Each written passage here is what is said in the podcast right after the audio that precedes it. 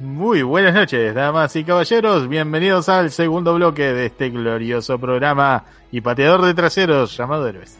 Qué boludo. Como habíamos prometido en el primer Ah.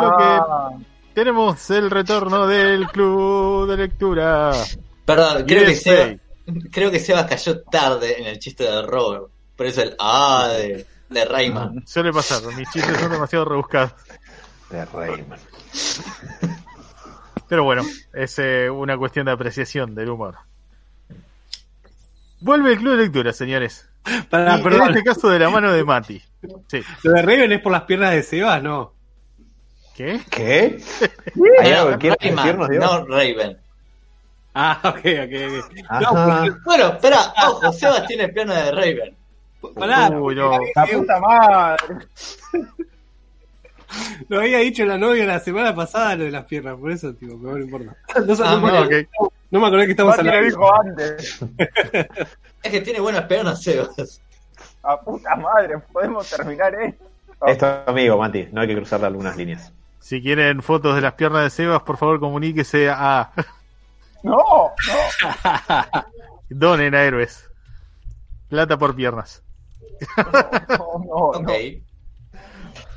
Pero bueno, eh, eh, retomando a lo que veníamos este jueves, eh, tenemos el Club de Lectura, una de nuestras secciones favoritas, en las cuales nos dedicamos a analizar y, digamos, un poco spoilear, destripar, como gusten decirle, algún cómic, ya sea clásico o nuevo, depende de cómo nos agarre la semana. Eh, para poder analizarlo, contarlo, digamos, eh, ver impresiones. ¿Qué más hacemos? No sé, grinchearlo, romperlo y hacerlo asado. Si no nos gustó tanto. Claro, No, no eso, eso no se hace con los cómics. A mí, a mí me gusta. ah, No, no, bueno, no. I- Iba ya, ya. a- ya ibas a entrar con todo. este. Y en este caso tenemos la recomendación del señor Matías, que la vino haciendo hace un par de semanas, antes, eh, previo a, a muela de juicio, ¿no? ¿Puedo hacer un pequeño hincapié o dar patada inicial? Porque Sebas iba a comentar justamente de que le gustó. ¿No? No. A ver, digo me- que me parece algo muy interesante para, para discutir acá. No dije que me gustó el cómic. Esa es otra cosa. Estaría buenísimo, eh, igual que se, se sepa de, de qué, ¿no? Que Bueno. me gustó, ¿no? En su momento, cuando plantearon la idea, che, hagamos un club de lectura, yo giré para atrás, para- miré para la biblioteca y dije, hey, Kikas, no estaría mal para hablarlo, a mí me gustó bastante. Eh, cuando lo leí, lo leí, quiero remarcar esto, hace 8, 9 años, aprox. 9, 8 años, sí. Eh, me había gustado, dije, me quedó un buen recuerdo, como en su momento Dragon Ball, que hoy por hoy no lo puedo ver. Ojo. No, No te metas con el clásico. No, no, no. Pero ¿cómo Eh, arrancas este club de lectura, boludo? Bueno, pará. eh, y cuando lo leí dije, esto me gustó. Porque Bueno, me ¿qué parece... decís? No, por, por el hecho de que a la mayoría, a, por ejemplo, a Alan y a Diego eh, le gustó, a Dani le pareció que estaba bien, no sé cuál es tu opinión, Robert y Sebas, y a mí la verdad fue como, ok, no es que me desagradó, pero fue como leer, ah, ok, me, no sería algo que tendría exactamente en mi biblioteca. Así que a los oyentes que quieren comprarme Kikas, eh, para eso la introducción, eh, hablamos por inbox. No, a ver, eh, la, idea, la idea un poco del club de lectura es, explicar- que nos mande DM. digamos, la, la idea un poco del club de lectura es explicar, contar la historia y que cada uno tome su decisión de si No. le gusta o no, digamos, recomendarlo o no y por qué. Totalmente, pero antes de por ahí ponernos a reseñar o contar de qué va un poquito, quiero recalcar esto y tomarlo más adelante de algo que dijo Sebas eh, fuera del programa es, por ahí marcó algo en su momento cuando salió. Es que te iba a decir eso, Mati. Me parece que si te pones en época, eh, no había salido algo así. Yo no, No. no- yo no conozco mucho de cómics, pero la verdad que no había salido algo así. Ahora es bastante normal ver un tipo de héroe más llano.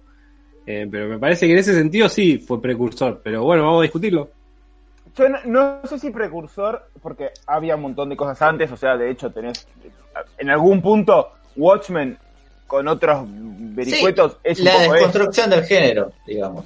Pero, a ver, lo que, para mí lo que tiene interesante es que sí marcó un punto en que eh, eh, La cultura Primero- pop o geek. en la cultura pop fue muy popular y sobre todo a través de la película. La película fue una película, de hecho, de hecho yo les iba a decir que no hace falta reseñarla tanto porque la pasaban en la tele cada tres minutos en un momento y, y yo creo que todo el mundo la vio aunque sea de- de- de- por, por osmosis la película un poco. No sé si ustedes la vieron Mm. todos, ahora me dicen no la vio nadie, Sí, me, sí, me sí. meto las palabras en el bolsillo. No, igual te digo, mirá, eh, para mí está mucho mejor el cómic, eh, muchísimo Sí. mejor. Pero más allá de eso, digamos que la, la película la, la, la pidió todo el mundo en su momento y fue una película muy popular y tenía esta cuestión de... Que además es un argumento muy de ahora, esto de, ah, pero yo quiero que los, los superhéroes fueran más realistas y que fueran más violentos y qué pasaría y zara, zara, zara. Bueno, Por para mí uno de, los, uno de los hincapiés que tiene el cómic, que la verdad, releyéndolo, me sigue gustando, es cómo es que alguien, hoy por hoy, no se disfrazó, entre comillas, y salió a hacer, entre muchas comillas, justicia. Tenemos los jubilados. Y No, bueno, uno- ok. ¿No había uno que había disfrazado? Sí, sí, el. Capitán Mengano. En Aldo Bonzi, ¿no? Le mando un saludo a Cachi que estaba viendo el programa también, que es de Aldo Bonzi. Chicos, no, no me quiero adelantar, pero algo con lo que yo venía a comentarles en el, mo- o que tenía la intención de comentar en el momento en el que ese argumento surgiera es que estas cosas sí pasaron, ¿eh? Ha habido gente en Estados Unidos, ¿a dónde más? Donde la gente se ha calzado trajes de goma por lo general y ha intentado salir a combatir el crimen. Y un poco te muestra, bueno, y un poco el cómic te muestra esas consecuencias y el Hay un Totalmente. Batman en La Plata también. Sí, pero ese va a los infantiles. Bueno, pero. Chile, Miami. el Y hay de uno de Zárate. también Y el Joker argentino. peronista. Y hay también un imitador de Luis Miguel, pero no entiendo a qué. No, hay un Batman argentino en Nueva York también. Que labura Es un, Central es un Park. personaje aborrecible y no es digno de llevar el manto del murciélago. Bueno, eh, más allá de eso, eh, sí, el- fue un cómic que, que marcó mucho. eh, hubo mucho, estuvo este Phoenix Jones, estuvo Mengano, y hubo alguno que otro más. Hubo uno en los 70 que después busquen se llamaba tipo Cap- Capitán Sticky, y es muy graciosa toda la, la historia. Eh, ¿Capitán Pegajoso? sí, después búsquenlo, no, me- no me hago Mm, responsable. suena medio Rey No, no, no, búsquenlo. Eh, y hubo algunos. Pero- ah, pará. Los choreó de los hermanos de, los de mi pobre angelito. No, No eran mojados. Pero estaban los bardeos mojados y después se cambia el nombre los bandidos pegajosos, algo así. Claro. El chabón por eso es que robaba con el guante, ¿se acuerdan? Bueno, no Sí. Sí, sí. Ar- creo que arrancaban siendo los pegajosos y después se hacían los mojados. Va, al revés. Al revés, al revés, al revés, al revés. Pero Bueno, nada, Bueno, hablemos, hablemos un poco. Sí, sí, ¿no? Sí. Club de lectura, Kikas. Eh, no sé. Sí. Sebas, perdón, no, perdón, perdón. No, perdón, yo cuando me, me cebo los clubes de lectura, perdón, chicos. No, dale, dale, dale. Eh, primero, primero quiero preguntar esto. ¿Cuánto quieren comentar en sí la historia? Podemos comentarla muy a grandes rasgos y ya arran- arrancaré el análisis porque, re- repito, es una historia que todo el mundo o vio la película o, bueno, o leyó el cómic y se hizo los deberes para hoy. Y lo que decías vos, hoy en día capaz esta historia sería un poco como, eh, no tan original. Si te pones a pensar, no tiene muchos, muchas vueltas de rosca la historia. No. Eh, pero en ese momento creo que sí, ¿no? Sí, definitivamente. Eh, yo para contestar un poco la, la pregunta que había hecho Sebas ahí, yo mencionaría la historia un poco por arriba porque hay algunas diferencias entre el cómic y la película que me parece están buenas y son las que me parece que hacen que el cómic funcione mejor.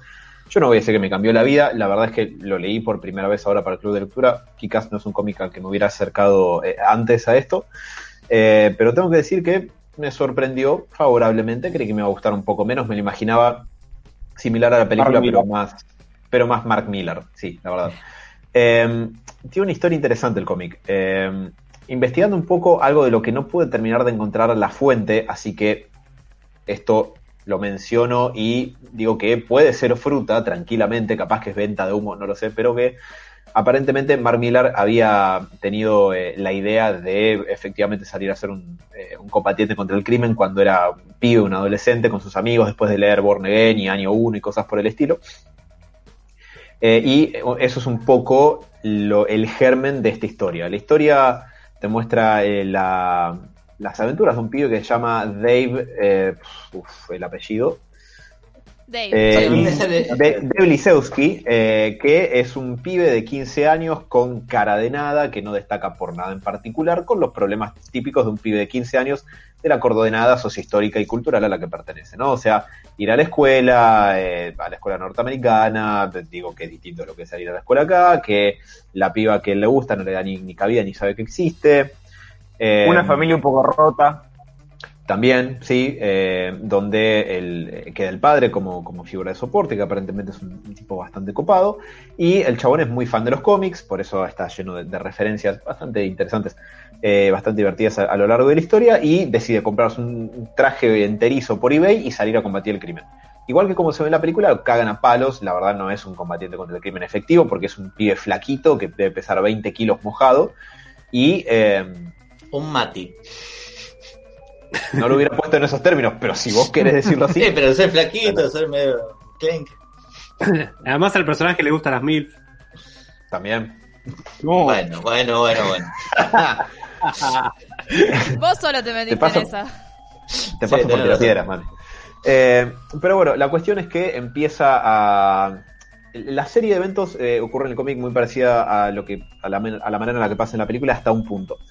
Eh, Kikas eh, sale a la calle, tiene sus primeros encuentros tratando de combatir el crimen, le va mal, lo fajan, hasta que en una lo atropella un auto y le meten un montón de, placas y remaches metálicos dentro del cuerpo que un poco reduce su eh, sensibilidad al dolor.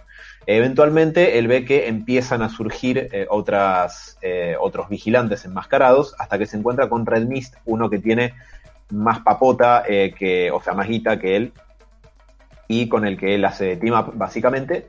Y en el camino, mientras él está tratando de, hacer una gauchada a alguien que le pide al MySpace, MySpace, estamos en el 2008, de, de Kikas, eh, anda a hablar con mi novio, convencelo de que me deje de molestar, bla, bla, ¿no?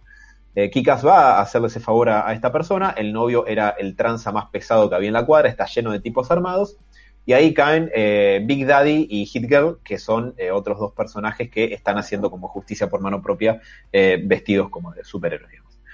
Eh, eh, a todo esto, Big Daddy y Hit Girl, que son los combatientes contra el crimen más efectivos, podríamos decir, a mente que sus métodos son extraordinariamente sanguinarios, están de atacar la familia criminal de, de la familia criminal eh, Genovese o Genovese o como sea que se pronuncie, que es como el capo mafia del pueblo.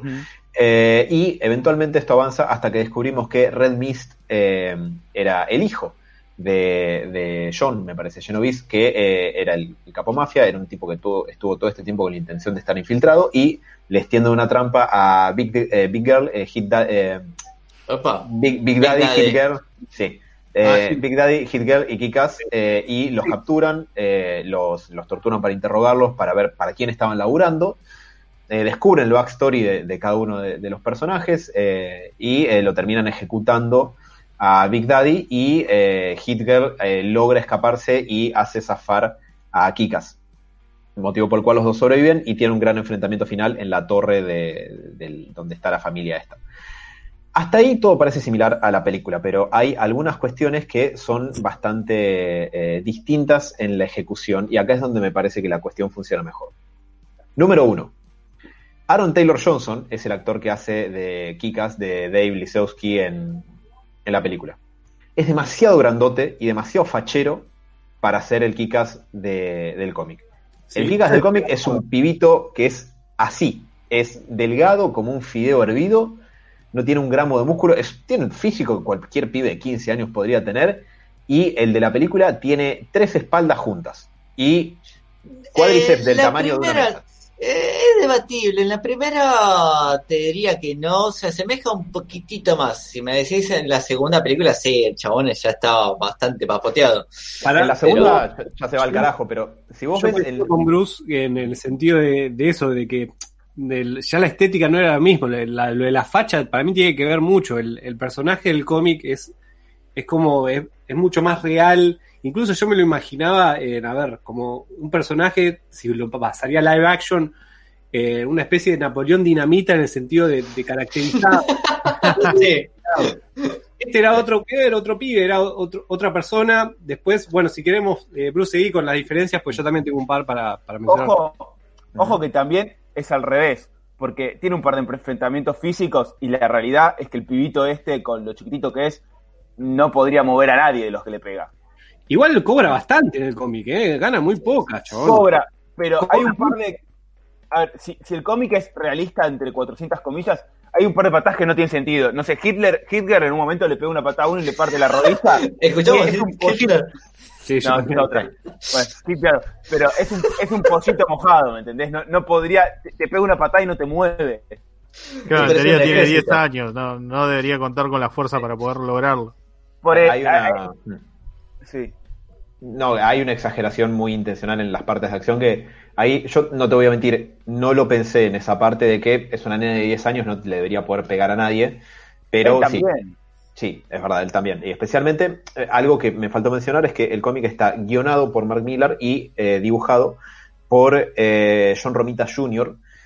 Le encontré este, esta tendencia que tiene Mark Millar a lo- de lo que se lo acusa, a veces, a veces para bien, a veces para mal, depende del, gusto de cada uno, de que más que hacer cómics, lo que hace son una serie de storyboards para que después se adapten a la película. Eh, porque es un cómic que se lee extraordinariamente rápido, es muy ligero, también porque está muy bien narrado visualmente. Yo sé que Romita Jr., especialmente acá en Héroes, no gusta mucho, excepto a Mati, que, que lo ama y se, se tatuó eh, todo un dibujo de él en el pecho. Bueno, cagate de risa, pero acá, eh, leyendo justamente que Cas, acá Ramita Jr. no me desagradó.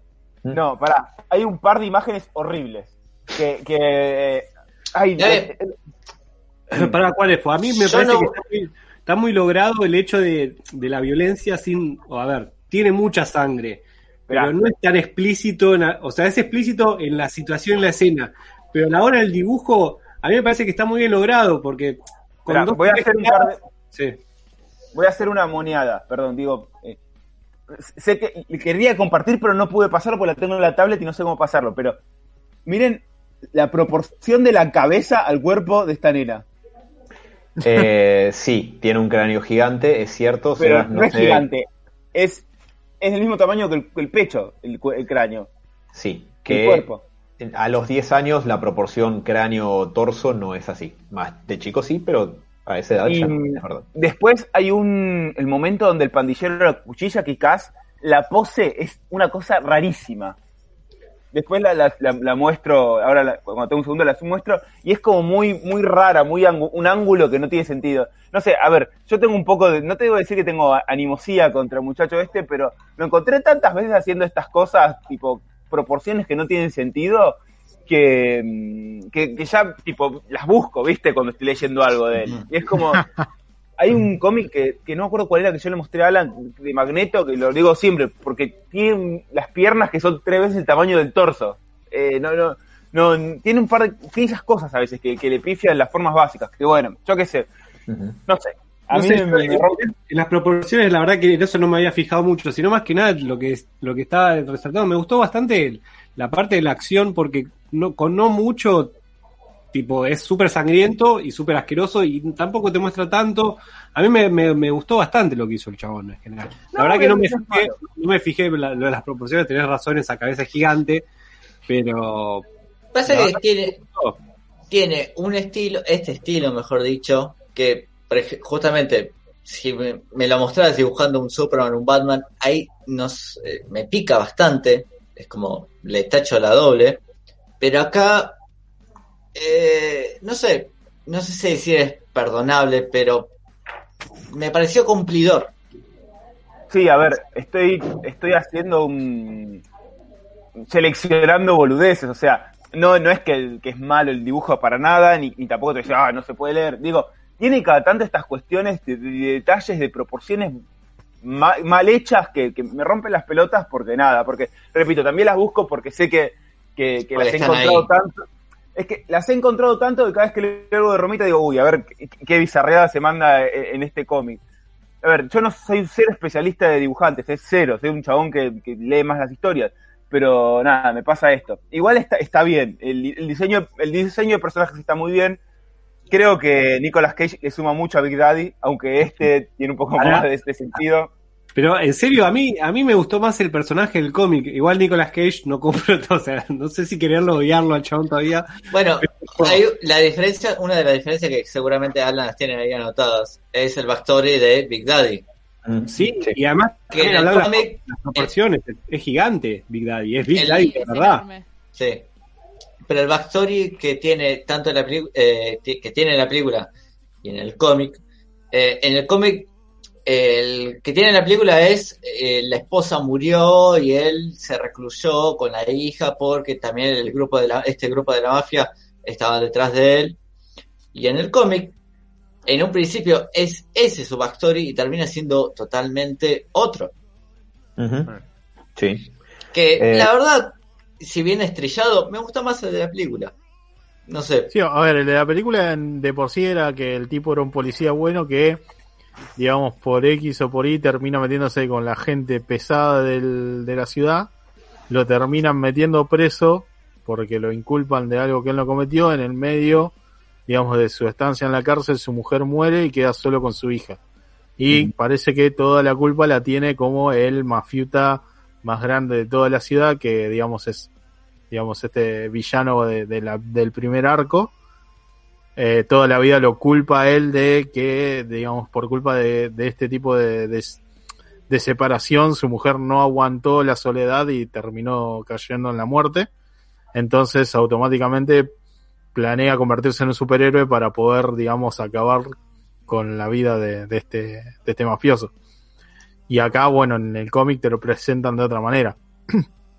Igual para mí está, está, está buena la vuelta de rosca, o sea, en esa no coincido con Mati, me parece que, que el chabón realmente use eso como fachada, me, me da mucho, tiene mucho más lógica la historia, que al final te muestra que era un, era un tipo normal que quiere combatir contra el crimen. Eh, a mí en ese sentido me gustó, incluso Claro, me pero gustó más el personaje de Big Daddy del cómic que el de Nicolas Cage. Y eso que Nicolas Cage, la verdad que está bastante bien en la película. está bastante. Pasa que me ocurre lo siguiente. Son diferentes. eh.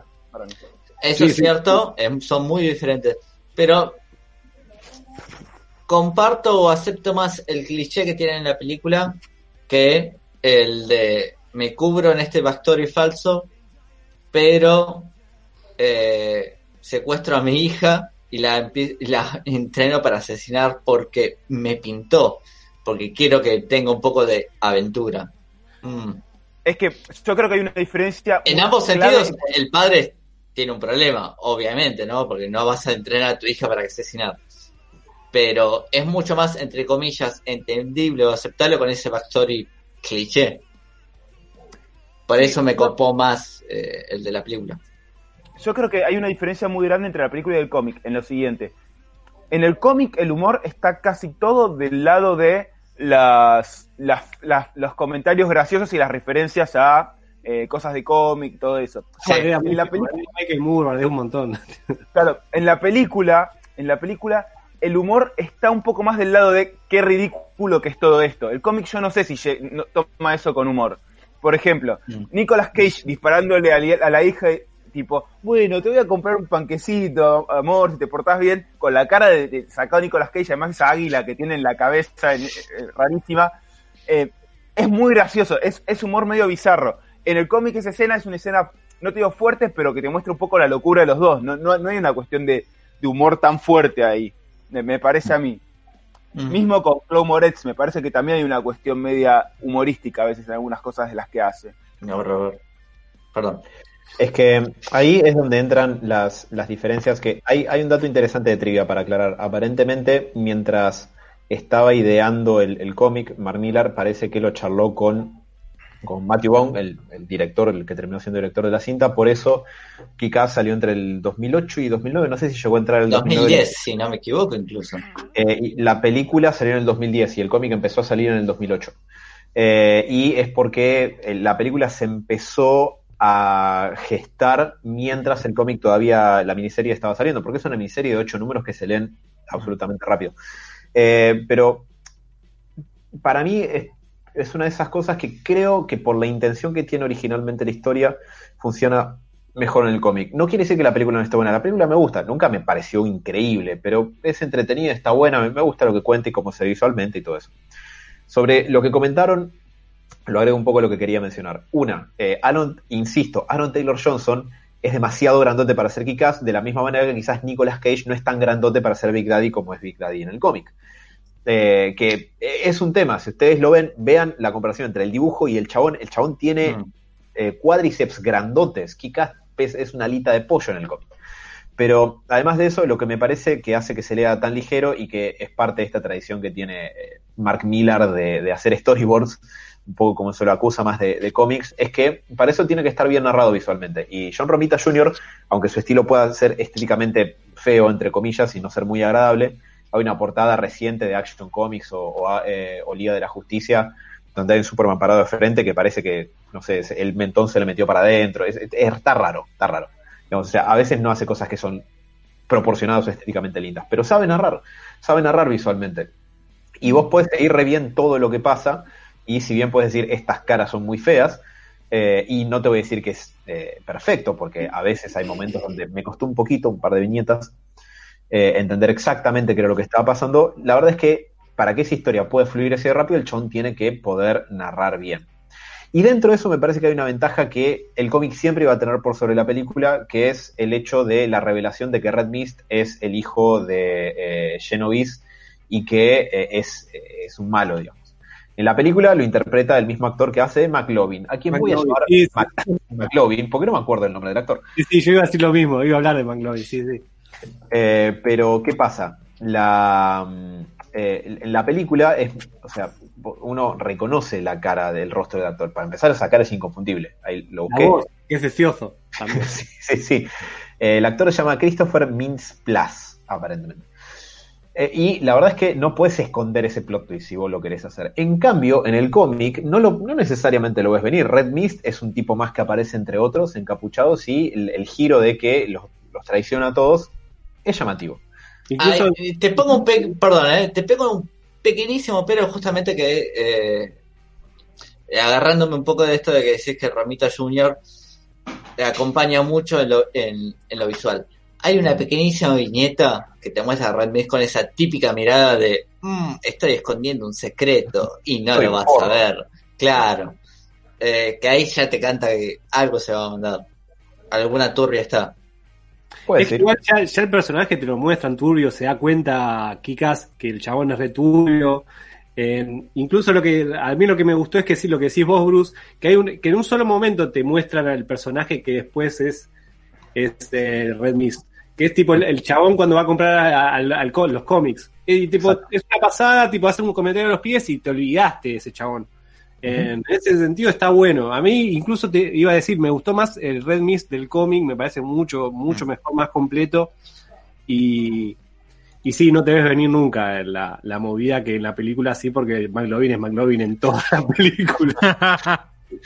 Tal cual. Eh, pero, y otra cosa que, digo, no, no es que en, en la película esté mal, pero que me parece que funciona mejor en la historia, es justamente el origen de, de Big Daddy, porque a su vez tiene que ver con lo que me rompe un poco los huevos de lo que dice eh, Mark Millar en la historia, que es contradictorio, pero permítanme que les explique. La historia es un, digamos, un ejercicio en imaginar cómo sería si alguien verdaderamente quiere salir a ser de superhéroe a la vida real, si quiere salir a combatir el crimen. Algo que, como bien hemos dicho, tenemos algunos ejemplos de la vida real. No son tan célebres, pero existieron, o, o existen al día de hoy. Y eh, eh, la historia, igual de todas maneras, es un poco previa a esa movida y, e intenta hacer un ejercicio de imaginar cómo sería eso. Y la verdad, que si bien yo entiendo, a, ver, ¿cómo decirlo?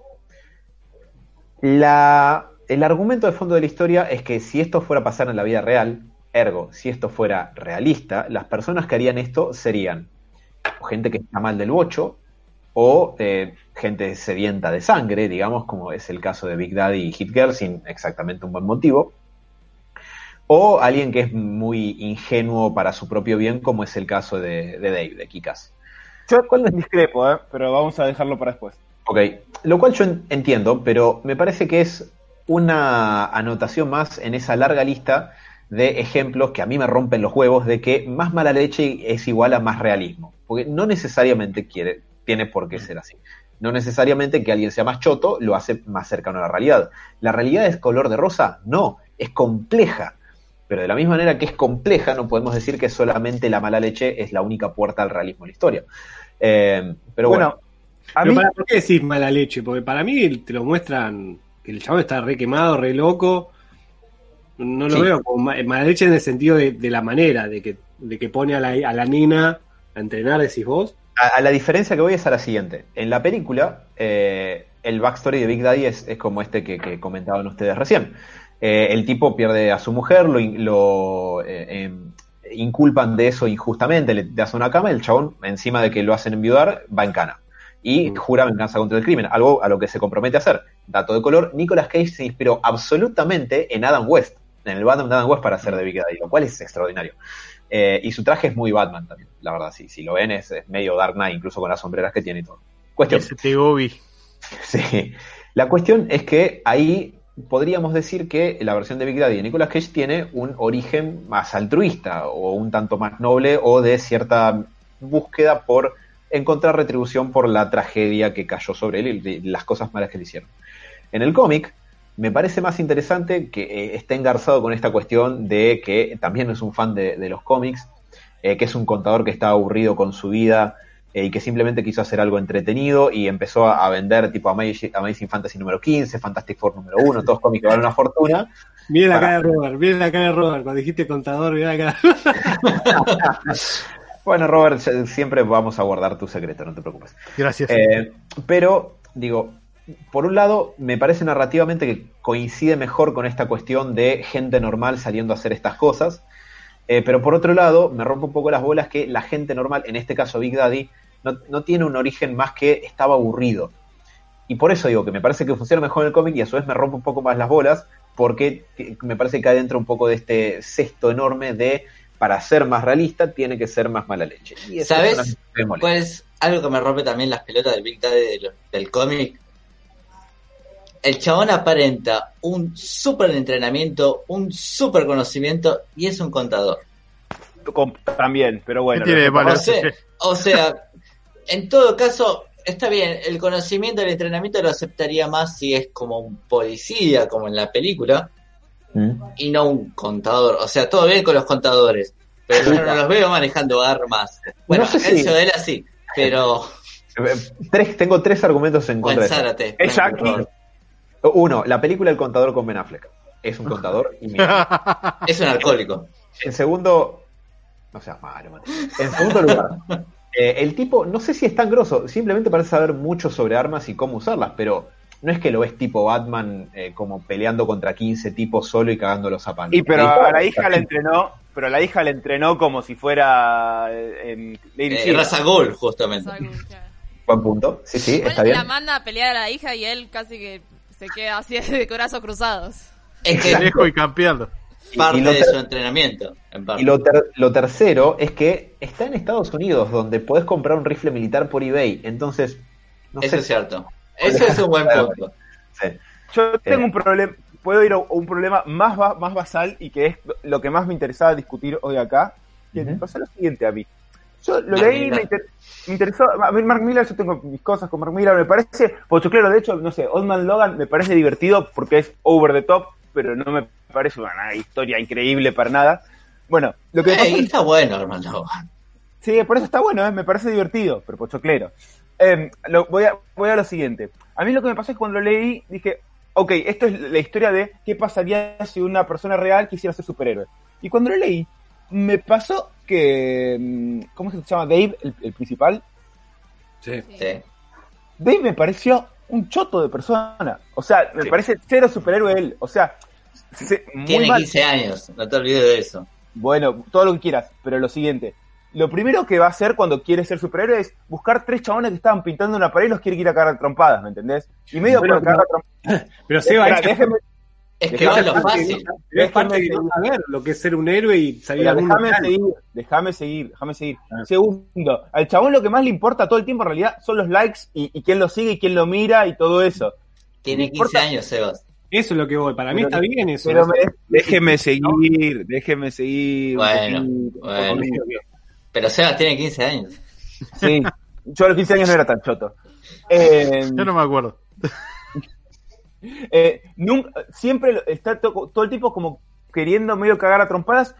Y, y mi pregunta es si eh, Mark Millar en todo este tiempo, él dice, bueno, quiero mostrar esto, quiero ver qué pasaría con este pibe, bueno, que tiene, que le pasa esto con, con, con las redes sociales, que tiene un ego tremendo, es rechoto, a ver, 15 años, pero por ejemplo lo que le hace la amiga es, es una forrada de, de, de- Sí. de pe a pa, y con 15 años sabes que es una turrada hacerte el gay para después, para tenerle la, la- la- carpeado ahí, apoyarse en el hombro. E- Eso es mala leche y hoy, y, y a- en esa época era mala leche, hoy es denuncia de, de acoso sexual. Sí, pero yo con lo que decía Esperá. de, de- Está bien. Mi punto es el siguiente. A mí lo que me pasó todo el tiempo es. Es que Mark realmente quiere escribirme eh, la historia de qué pasaría si este chabón que es un pibe que tiene 15 años y que es bast- medio choto, eh, hasta para la idea del superhéroe que tiene, eh, y las respuestas que tiene, ¿qué pasaría si es superhéroe? O él piensa que si una persona real quisiera ser super, superhéroe, haría estas cosas. Considerando que es Mark Millar además, ¿me entienden? Que para él, tipo, es Sí. todo mala leche. ¿me- Para mí cae en un intermedio de las dos opciones que decís. Es que para mí el intermedio se ve mucho de que el pibe en todo momento está en duda. La verdad, como quiere ser un héroe y muchas veces te dice, sí, sí, sí, tengo que ser un superhéroe, bo- muchas veces se da vuelta. Por eso a mí me pareció que en ese sentido sí está en un intermedio. Claro, Yo- pero en- entendeme que yo lo que digo es, para Mark Millar, si una persona normal quisiera ser superhéroe, le- Haría eso. tendría, tendría problemas de ego porque lo siguen en redes sociales y no sé qué. Sí, a mí también bueno, me, chocó un poco. ¿Por qué, por qué va a tener eh, problemas de ego si lo que está lo que está buscando es que se haya que, que se haga justicia, digamos, en sí? Es Claro, que, es que en realidad, a partir de esa es la premisa, pero no, pero en realidad no. Eso, por eso es lo de los 15 años que decía Mati, que coincido, que el pibe claramente va a tener es- esa cosa de que tipo lo sigan en las redes sociales, tenga seguidores. Capaz no fue el, el- el- el motivo por el cual se inició, pero después cuando ocurre eso, el pibe eh, no puede ser ajeno a eso, todo lo contrario, es, es un adolescente que quiere levantarse minas. No digo que esté bien ni mal, pero me parece que Mi pregunta es, ¿un adolescente mayormente no tiende a buscar algo a donde pertenecer? ¿O a Ah. buscar a ser reconocido en parte? Ahí, ahí es donde quiero intervenir un Eh. poco, porque yo estoy más, mucho más cerca del argumento de Sebas. Mi argumento sobre eso es el siguiente. Pero, espera, el mío no es un argumento, es una duda, y una duda real, ¿entiendes lo que te No, no digo que sea buena o mala la actitud. Yo digo que, está bien, acá te lo explotan un poquito más porque el pibe se disfraza y sale a la calle y demás. Ah, Dame un, un minutito, Alan. Pero, bien o mal, yo creo que un adolescente siempre busca eh, un lugar al que pertenecer, o, eh, pertenecer, perdón. O sea, siempre uno, en su mayoría creo, por ahí estoy pifiando, eh, eh, así como estaban estas tribus sociales de yo, bueno, yo soy emo, yo soy punk y yo soy heavy. Yo eh, soy Batman. exactamente. A eso es lo que voy. Busca eh, la aceptación del entorno. Nadie me aceptó por decir que yo era Batman nunca, Mati. Ahí. bueno, pero hay Eh, una bueno. escena en, en la que él cuenta que en un momento deja, o sea, eh, prefiere eh, hablar con enmascarados y es como que se aleja de todo lo demás. Mm. y empieza a solo hablar con los héroes cuando enga- cuando se em- empieza a hacer dúo con eh, Red Mist. Sí. Bueno, pero por eso, porque encontró su lugar de pertenencia. A eso es lo que habla. Exactamente. Sí, sí, bueno, Sí. ahí sí, pero mm, no sé. No, pero es que me parece, ah, igual vamos a pensar esto, que esto es un reflejo, yo no conozco la sociedad yankee, pero allá por lo que te muestran está todo mucho más marcado los grupos y hay como esa cosa de ascenso tipo de que uh, quiero ser los populares, o por lo menos te plantean eso. Las Me divinas. parece que, me parece que en ese... ¿Cómo? No, dale, dale, sigue, sigue. haciendo una referencia a Patito Feo. Sí, tal cual. Bueno, En Es que por héroes, eso- en medio del club de lectura. para mí no es, no es tan loco o tan sacado de, de- de los pelos de que el pibe cuando la- lo filmaba en YouTube y, y empezó a tener views y todo, que el chabón se emocione y, y acuérdense que después, después que le pasa eso y empieza a bajar la popularidad, como por eso digo, en todo el cómic para mí el chabón está como el va y viene de que se arrepiente o no de, de lo que hizo. Ujú. Capaz hasta el final, Sí. o como dice Dani, que dice, che, al final terminé hablando con estos pibes que son héroes, que tengo más cosas en común. Yo por eso no lo veo, no lo veo tan descabellado. Entiendo que sí, que hay Pero mucha no. No, no, pero repito, voy, a- voy más a lo fino que es lo que yo estoy diciendo. Yo no estoy diciendo que sea descabellado, yo digo que tiene todo sentido. De hecho, me parece mucho más entretenido como personaje eh, este que el de la película, que es mucho más bonachón, me parece. Y como que no, no- no lo vi tan, tan, tan choto en ese tan, tan pibito, porque también es un poco más grande, ¿viste? Sí. Em, Son esos adolescentes con hipotecas. sí. Con 38 Pero- años. A mí lo, lo que me pasó es esto, es tipo, Mark Miller realmente piensa que, que, esto pasaría así. Porque Mark Miller es extremadamente mala leche, tenés todo lo que ya hemos leído Mark Miller, en el sentido de que, no sé, eh, cuando escribe un personaje lo, lo hace choto muchas veces. Eh, y mi, mi pregunta es si él piensa que realmente así es la gente, digamos, y que sí, si, si, un, si alguien, un pibe fuera superhéroe, pasaría esto, pasaría que... eh, que quisiera explotarlo para, co- para coger y también pasaría que, que, bueno, que tiene tanto ego que, que sí, que seguramente eh, estaría peleándose por el coso o, o bueno, o, o él quiso escribir un personaje que, que tenía esto y, hay- y hay un montón de, hay varias cosas, porque, por ejemplo, podrías contar esta misma historia y salvo el momento del del bueno, voy a dejar a Alan. Ah, sí, pero- hace un rato estaría un argumento. Sí, sí. Caramba, Se le va a cansar el dedo. No sé qué les dio la pauta. Eh, yo estoy totalmente de acuerdo con la lectura que hace Sebas y tengo como un par de, de respuestas que internamente me puedo dar a mí mismo. Bueno, Eh, ya lo al escuché. Sebas. Maldición. No, me interesaría ver qué opinan, porque yo estoy de acuerdo con Sebas, a mí me da la misma duda, y me parece que, por un lado, podríamos decir que es una elección para la historia, y que es una elección válida. Comentar que quizás elegís este tipo de personaje como el avatar de lo que haría un adolescente norteamericano promedio de ese momento, para contar esta historia y qué es lo que pasaría. Ok, fenómeno. También puedes pensar que el pibe es choto, porque es choto, lo que lo motiva es eh, la popularidad, aparentemente, lo que lo motiva a empezar o dejar o continuar y retomar eh, eh, la actividad de superhéroe. Parece ser mucho más la popularidad y la notoriedad y algún sentido de pertenencia también, como decían, que voy a admitir que eso no lo había pensado leyendo el cómic, pero parece ser mucho más eso que alguna otra cuestión altruista. Obvio, cuando queman las papas, el tipo trata de hacer algo bueno, de hecho, cuando está en el edificio, El incendio, Eh, sí. Claro, que le dicen que en el incendio hay un bebé atrapado que resulta ser un gato. Eh, el tipo termina, o sea, de- está dispuesto, se mete a un edificio en llamas y casi muere aplastado. Digo, Es algo que querías vos, ¿no, Bruce? Y el gato que Para tenés. un gato. yo salvaría, yo Perdón, volviendo, eh, haciendo una doca a lo que estabas mencionando con respecto a lo que lo mueve en definitiva después es la popularidad. Está un poco marcado de cómo arranca él con su idea, digamos, de, de ser un superhéroe cuando, eh, digamos, hablando con los amigos, termina diciendo que ¿por qué el mundo no quiere ser Batman? ¿Por qué el mundo no quiere ser Superman? Todo el mundo quiere ser Paris Hilton, pero no quiere ser, le da vergüenza decir que es- quiere ser Superman. Y se le ríen un poco en la cara.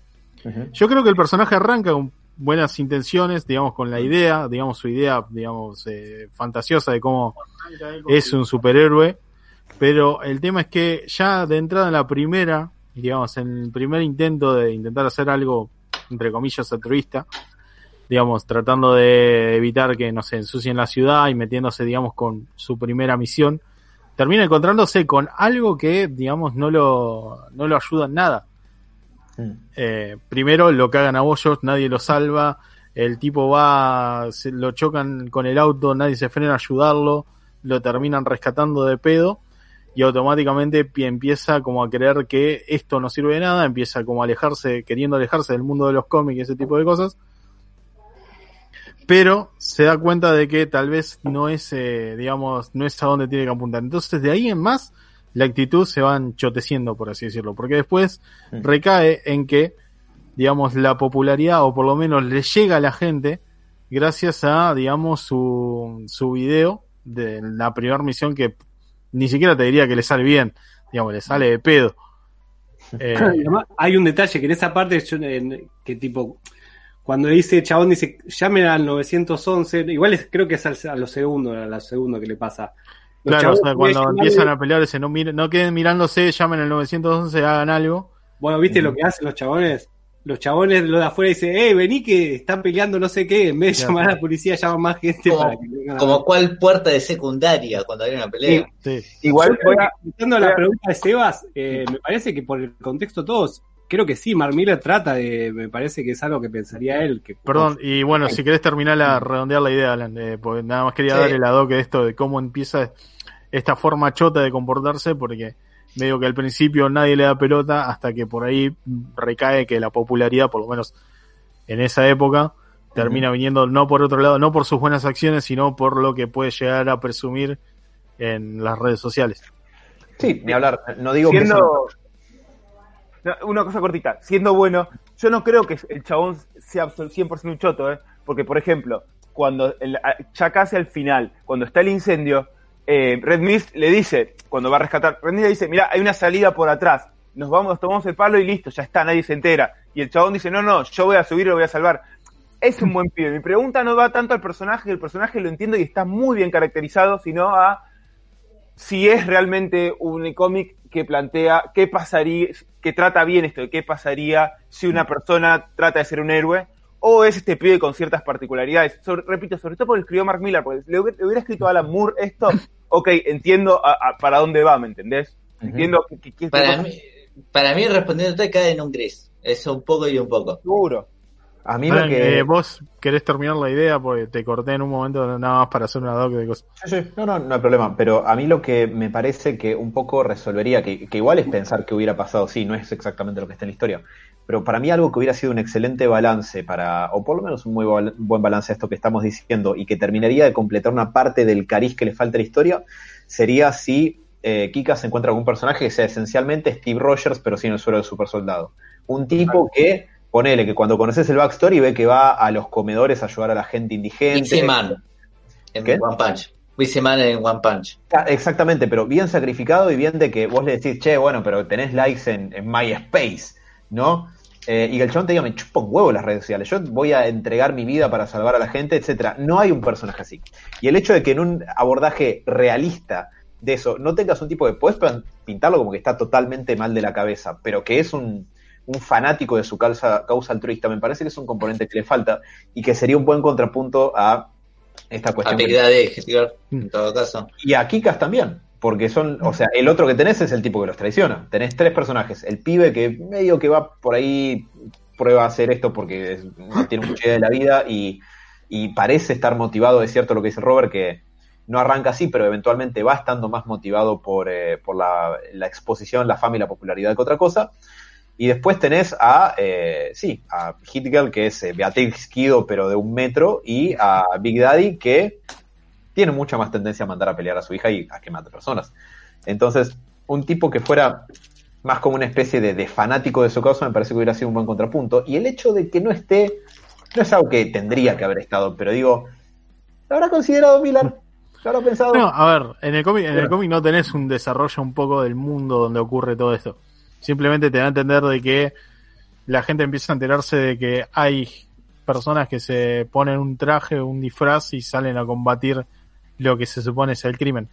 No Creo recuerdo. que hay algo, hay algo que le falta son un, digamos, un digamos, una cantidad de personajes que te demuestran distintas actitudes, porque tampoco podemos remarcar que, digamos, el creador piensa que todos reaccionarían de la misma manera que Kikas cuando no tenés tantos personajes como para ver si todos apuntan más o menos a lo mismo o no. El tema de popularidad, por ejemplo, eh, hablando, digamos, de los personajes que tenemos a mano, Big Daddy y Hitler, eh, ninguno de los dos eh, están como a favor de, digamos, exponerse. Tanto, digamos, lo, de lo, lo que te muestra el cómic como que lo, lo que te muestra la, la película. Así que no sé qué por ahí tan choto de ser en general la- el pensamiento que tiene, digamos, el autor con respecto a la gente que se pondría, digamos, el traje y saliera a combatir el crimen de forma propia. Tal vez esto está expandido un poco más en la segunda parte. digamos, Eso es lo que quería decir, continúa. perdón. Sí. Sí, eh, yo leí eh, Kikas 2, eh, no leí el spin-off de Hedger y lo que sigue es que después el manto de Kikas supuestamente lo toma una piba, si no me recuerdo. Pero creo que un poquito en Kikas 2 hay un personaje así como decís, Alan. En el 1, yo lo que, lo que, para redondear un poquito y para la idea, creo que, a ver, si vos pensás superhéroes, pensás Superman, este primero. Y le falta un momento a Superman, o sea que, ser superhéroe va mucho más allá de, ser extremo y meterse en un incendio. Porque, a ver, porque aún la parte que no tiene que ver con ir a cagar a trompadas a alguien, que es el incendio, tiene esa cuestión extrema de meterse en el fuego y qué, qué cool que es esto. Le falta un momento no cool de ser superhéroe, que es todo lo que, lo que es Superman, y para mí, realmente, lo que, no puedes no explorarlo si vas a explorar qué pasaría si un superhéroe fuera real. O sea, eh, podrían ser tres cuadros, ¿eh? que hay una vieja, es, eh, la clásica, que se le quedó el gato en el árbol y él tipo trepa y se pega un palo salvando al gato y después dice, che, uh, mira, la vieja la verdad que me dio una galletita. Una boludez así chiquitita. Pero Y que, pero, pará, ¿qué, diferencia, ¿Qué diferencia ves lo que decís vos con lo del edificio? que sigue siendo extremo, siendo, sigue siendo cool. Él me A ver, repito, es buena leche, pero sigue siendo un momento cool, ¿me entendés? Algo que vos le sacarías una foto y la podrías en tu Instagram. Mm. Repito, siendo sobre todo el autor Mark Miller, que es esta cuestión... Pasa tan- que Mark Miller es un poco de, de ese mainstream. Claro, Es es un- todo muy cool. siempre termina cayendo en el cool. Y, Eh, y ahí es donde me- no, no sé, digamos, a ver, está perfecta la obra. Yo digo, si vamos a tratarlo como la exploración de qué pasaría si un superhéroe fuera real. Es, es una exploración, o sea, a ver, eh, no sé, le falta la parte, a ver, le falta la parte que más me, me interesa de, de un superhéroe y eso sí me gustaría estar con más. Pasa que no es una historia de superhéroes. eh, Para mí es una desconstrucción de. No es una historia de superhéroes. Bueno, pero de construcción justamente quiere decir el, el- em, elaborar los elementos, o sea, o, o en algún momento por lo menos revisarlos. Em, acá eh, es como, no, no sé, Pero ah, para mí tiene algunos pequeños, justamente, tiene algunos fogonazos del, del género o de el superhéroe hecho y derecho, como bien dijimos, en el momento que él va a rescatar supuestamente a un bebé un incendio. O el hincapié que tiene en un principio. Pero sí, pero no hay ninguna exploración de la dimensión moral de- del héroe, digamos, en general. Eso es lo que... Lo que Y que en parte, en un principio, cuando justamente cuando Dave va al departamento del ex novio de una flaca que se contacta con por MySpace, que se topa por primera vez eh, con Hedger, Sí. dice, esta mina está loca, esta mina se bajó a cinco muñecos de una, me van a culpar, no puedo dormir y tiene, está bien, el trauma postraumático se le pasa como una fiebre, pero se queda un poco con eso. Bueno, Y pero por ejemplo, tira el manto de Kikas. pero él, por ejemplo, ahí cuando va a hacer eso, no iba a, a charlar con el chabón. El chabón medio que lo que iba, iba a ir a cagar a trompadas al, Ah. al novio de la mina. Ah, no me acuerdo cómo se llamaba, el que tenía un nombre latino. Sí, El que no importa. Lomas, no sé cuánto Claro. Lomas. De Zamora.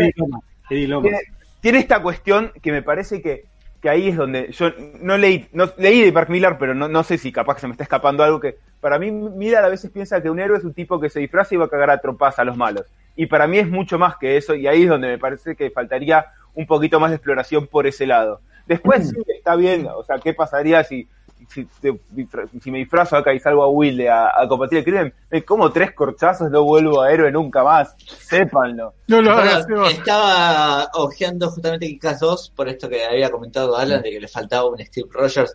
Y hay un personaje justamente así que eh, está medianamente bien adaptado en la película, en Kikas 2, que lo, No caracteriza a Jim Carrey. Ah, mira. Sí. que justamente lleva un arma y que casi dice, uh, no, pensé que le ibas a disparar. No, no, no, mirá si lo voy a disparar a alguien. No hay que matar. A la mierda. Para Sí, que alguien muere no de la manera más horrible. Es verdad. Ah, copado. Eh, sí, yo estoy, estoy muy de acuerdo con esta cuestión eh, como estilística que suele tener Mark Millar de que todo es muy cool, ¿viste? Incluso la manera en la que los personajes hablan y putean y todo eso tiende a ser así. Y la Yo- violencia es cool además. Sí, eh, es muy espectacular, digamos. Eh, lo cual entiendo, vos me podés decir, y ya que hay violencia, la uso para que sea un factor de Canchera, entretenimiento. sí. Claro, exactamente, pero justamente en algo de eso, va, más bien, no exactamente en esos elementos. Perdón, ¿eh? que- Eh, así que hay, como hay momentos que son cancheros, eh, también queda bastante, te, te genera cierta incomodidad. Sí, absolutamente. eh, Como la ejecución de Big Daddy, eh, o sea, sí, eh, los momentos pochocleros es canchero, pero la ejecución de Big Daddy es bastante cruda, cuando lo torturan a él es muy cruda. Cuando aparece, cuando aparece Hitler y empieza a cortarlos así, me acuerdo que me pasó en la película y de vuelta en el cómic. Es, es muy fuerte. A mí, Sí. tipo, Eh, eh, y perdón, re- reojeando eh, justamente Kikas 2, también hay algunos momentos cancheros, como decís, pero otros momentos que decís, esto es fuerte. Sí, pero a lo que a lo que iba es que voy a caer quizás un poco en, esta suerte de contradicción que estaba señalando hace un rato, que es que así todo como esos elementos quizás no me fascinen, me parece que el cómic termina siendo más consistente que la película en ese punto, porque por ejemplo, con lo que Sebas había señalado hace un rato, de que Dave le mienta a la mina que le gusta y le dice, no, sí, soy gay, así soy tu mejor amigo. En la película, la mina termina, termina siendo la novia de él. Sí. Eh, termina diciendo, ay, bueno, qué bueno que revelaste tus sentimientos. Bla. El cómic le pega. El cómic lo manda a la mierda, es que está bien, es lo que pasaría. O sea, me parece que lo que hace el cómic, que ahí está bastante bien representado y condensado en, en ese elemento, es que toma ciertas decisiones y se las juega. En cambio, la película, que el Big Daddy tenga un origen más noble o que la- el, el héroe se quede con la chica, digamos, y ese tipo de cosas, me parece que un poco van a, a detrimento de la premisa de la exploración realista de qué pasaría si, hubi- si hubiera superhéroes en el mundo real y que fueran personas normales. Que yo no sé, si me parece muy interesante la idea, yo no sé exactamente si me animaría a llamarlo una deconstrucción. Me parece que es más una exploración de una idea. Creo que le Pasa que faltan unos perdón. componentes para hacer una deconstrucción. es cierto lo que decís, perdón que vuelva con lo de Big Daddy, es cierto lo que decís que por ahí es mucho más bajado a tierra, entre muchas comillas, el, el origen del cómic que de la película, pero que no tuvo una tragedia personal y no se le cruzó por la cabeza querer hacer algo. Ponele. Seguro. Nunca. Jamás. Es porque tus viejos no fueron a un callejón. El traje te llegó muy tarde, Alan, nada más. Sí, sí, la verdad. ¿Se va? O sea, esa tragedia cliché que te muestran en la película es medianamente, por eso digo, aceptable y por eso me copa un poquito más, por más que sea cliché. Es que no digo que esté mal, digo que el cómic se, es más, digamos, consistente y más fiel a la premisa que te plantea en un principio. No quiere decir que el otro esté mal. Sí, sí, sí, sí, De hecho, lo, lo otro está bueno y, de nuevo, nos da a Nicolas Cage haciendo totalmente. Un homenaje al Batman de Adam West. Eso es fantástico. De hecho, el solo hecho de que yo pueda pronunciar esa frase en voz alta y que sea algo que existe es maravilloso. Pero mm, me parece que el cómic se la juega más con lo que plantea. Y por eso, o Kikas es un pibe feo que no mira a nadie y que la piba que le gusta cuando le dice, bueno, en realidad no soy gay, te mentí para acercarme a vos, la mina no dice, ay, qué, qué maravilloso, me mentiste, vení que te abrazo. No, lo manda al carajo. Y después le, bueno, le manda una foto un poco extraña y subida de tono, supuestamente. Pero, pero me parece que eso es más genuino, digamos. Eh, y creo que si bien no estoy del todo convencido de que sea una exploración realista de la idea, me parece que es muy genuina con lo que plantea, que no es lo mismo. O sea, Dave no es el mejor ser humano del planeta, le miente a esta mina de forma chota y lo motiva más la popularidad que el altruismo, sí, pero vos me podés decir que es tu interpretación genuina de cómo sería un adolescente en esas circunstancias y está, está bien. También recordemos de quién viene, ¿no? De eh, eh, Civil War, bueno, todo eso. Eh, Eh, Sebas, vos me, me pareció que hace un ratito ibas a, a decir algo o, o le No. escuché como cosa Otra- sordinada ahí. Otra cosa que también me, me pasó un poco es, hablando de esto, el tema de la violencia que siempre vemos, que Hitler queda como que es un, el personaje grosso. Hitler, en. Alemania, No, Hitler, Hitler. Qué difícil bastante esta pronunciación. No, digo, porque y preguntar a los polacos, ¿no? En el sentido... ¡No! Bueno, no en el sentido. En el sentido de, a ver, de esto, de si, si fuera una deconstrucción más de, uy, ¿qué pasaría en la realidad? No sé qué. Y la verdad es que Hitler es un personaje cool que es muy de, de superhéroe clásico, ¿no? No, no es que hay mucho ahí. eh, como que, realista en Hitler, en nada. En nada, en todo lo que pasa. A ver, termina una nena de 10 años tomando cocaína con dos katanas matando a toda una pandilla. Eso es pochoclo puro de, de cómic puro. Eh, por eso voy a, a que a veces me hace un poco de ruido esta idea de que es qué pasaría si una persona real fuera un superhéroe. Tiene algunas cosas de eso, pero tiene un montón de cosas que no, y sobre todo le falta las partes que a mí más, más, más me interesan a veces. de- Y, pero si un padre está, eh, eh, no quiero pecar en un mal vocabulario, pero si un padre está, o le falta algunos patitos que secuestra a la hija, la entrena y le da merca, para decir, esto es en caso de urgencia. Mati, nunca Eh. peleaste con una nena de 10 años, no te pueden ganar. ¿Estás seguro? Me, me lo decís a mí que tengo bracito de pollo. Sí, yo no, yo no lo descartaría en mi caso. No, pero. Pero, pero sí, a ver, repito, por ese lado, eh, termina siendo muy, muy, muy, eh, muy Kill Bill eh, todo el final. Que, a ver, que, que está perfectamente bien, pero Es no es, eso. pero no es una, una cuestión de, uy, qué, qué realismo que tiene este cómic. Mm. Que, que, a ver, re- repito en el sentido de que por eso no lo pondría en el Es, mismo es, lado. un de- fal- es un falso realismo. A eso voy. Es que para ir al realismo, en la policía es re boluda, no aparece nunca. Por eso te digo, es más, bueno, a ver, espera, el chabón, el chabón escribe en su, en el MySpace desde su computadora, tipo, yo, yo lo rastreo al chabón. Bueno, en la- Cuando se en la quiere- película se- pasa eso. Cuando se Perdón. quiere disculpar con la mina que le mató al, que mató al exnovio, qué sé yo, llama de su propio teléfono y habla con su propia Bien. voz. O sea, Sí. es como que... De hecho, Big Eh. Daddy y Little Girl le dicen, no sos exactamente Batman, boludo, te seguimos hasta tu casa. Claro. chabón caminando con el traje a la casa. Ah, Eh, por, por eso digo, a ver, me repito, voy a volver, me, par- me divirtió el cómic, me parece copado, me parece que no, es- no tiene, no tiene tanto valor literario, si se quiere, o tanto valor de análisis, como, como, como a veces se, se le quiere dar un poquito. Me parece que es una historia entre- entretenida. De hecho, me gustan, hay muchos chistes que me gustaron un montón. Me, me gustó, me estoy yendo por las ramas un poco, pero me gustó mucho en un momento que dice, ah, yo antes era héroes serie eh, temporada 1, ahora soy héroes temporada 2. Eso fue muy bueno. eh, y el mejor chiste del cómic, Sebas, de- decime si, si estás de acuerdo o no, es, es el siguiente, tiene un seteo recopado. En un momento cuando Dave eh, está, en- está mencionando en, en la narración de que le está dando re poca pelota a sus amigos de la escuela y todo, Ah, que crean un insulto. Eso, la Sí. conversación a los alrededores que crean un insulto nuevo que es tank, eh, T-U-N-K, como para referirse a lo que sería básicamente el perineo, digamos, en, el nombre. Y, eh, o sea, y dicen, tenés que decirse a todo el mundo sin este insulto, se vuelve re popular. Y al final, en el enfrentamiento final, cuando están ya contra eh, el, tipo en, su mansión de, de narco estilo Tony Montana, en, en su penthouse, Hitler le dispara, le dispara en, los genitales y le encaja el balazo justo en el mismo lugar. Y el chabón dice, ah, me disparó en mi tank. Y me cagué de risa viendo esa parte. Porque además Kukas piensa, wow, de verdad la pegaron con ese. Que va a todos lados. Muy buen chiste. ¿Sabes qué me pasó? Que la película de Ferris Bueller tiene un chiste muy parecido, entonces como que me lo quemó. Ah, Que- Viste que están todos con. eh, que se mejore Ferris Bueller no sé cuánto todo el tiempo, o seis, seis Ferris. Y es bastante parecido porque arranca que es un chamullo del chabón y después a todos los que van está como re- haciendo referencia a eso todo el mundo.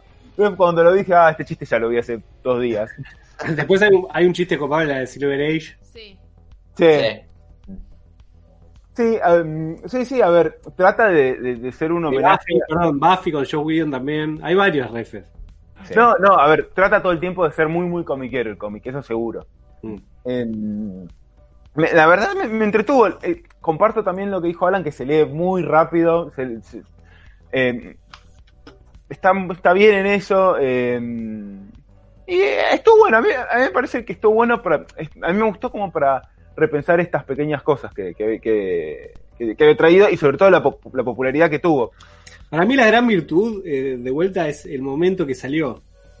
Para mí la gran virtud es eso, porque sí, claramente lo que estamos marcando sí tiene bocha de falencias o capaz no tan, no tan lógicas o podemos ver estas cosas que estarían mejor. Pero en el momento que salió, yo no sé, de verdad pregunto porque no tengo mucho background de cómics, pero no sé cuántos plantearon esto y de esta manera. Digo, capaz no es la mejor y todas estas cosas que marcamos podrían mejorar la manera de contarlo, pero me parece que en el momento que salió, por eso también fue tan popular, porque es algo que capaz estaba en...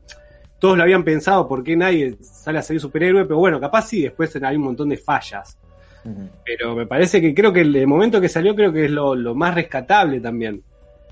Fue súper novedoso cuando salió. Creo, me atrevería a decir que si bien esta cuestión de que algo sea edgy y cool y todo eso no era algo nuevo, el, abordar esta idea así, hasta donde a mí se me ocurre en este momento, creo que sí lo era. No sé si alguna otra historia había hecho como esta exploración de este tema de, esta manera.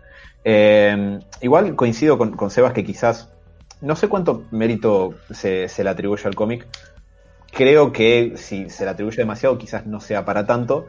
Pero, insisto, yo disfruté un montón, a mí me pareció una historia recontra consistente, eh, súper sólida y cohesiva y eh, como yo vi hace mucho tiempo la, la, película, que me gusta, no es una película que me dé muchas ganas de volver a ver particularmente, pero tenía eso como trasfondo, el cómic para mí eh, sumó unos puntos, unos puntos más por, sobre la peli por estas cuestiones justamente.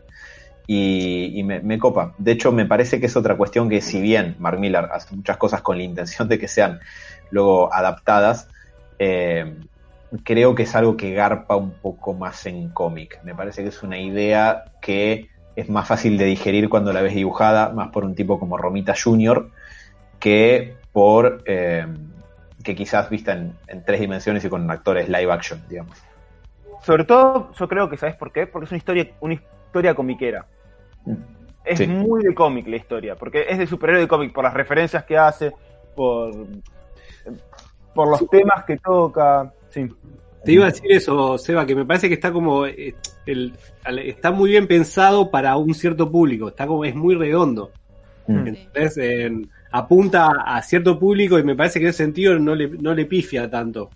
Eh, capaz hoy en día quedaría un poco viejo, porque me pasó, porque la verdad que algunas cosas que plantean como que ya las vemos hoy en día y capaz hasta mejor explicadas y me pero reitero, me parece que el gran mérito es en la época en que salió, ¿no?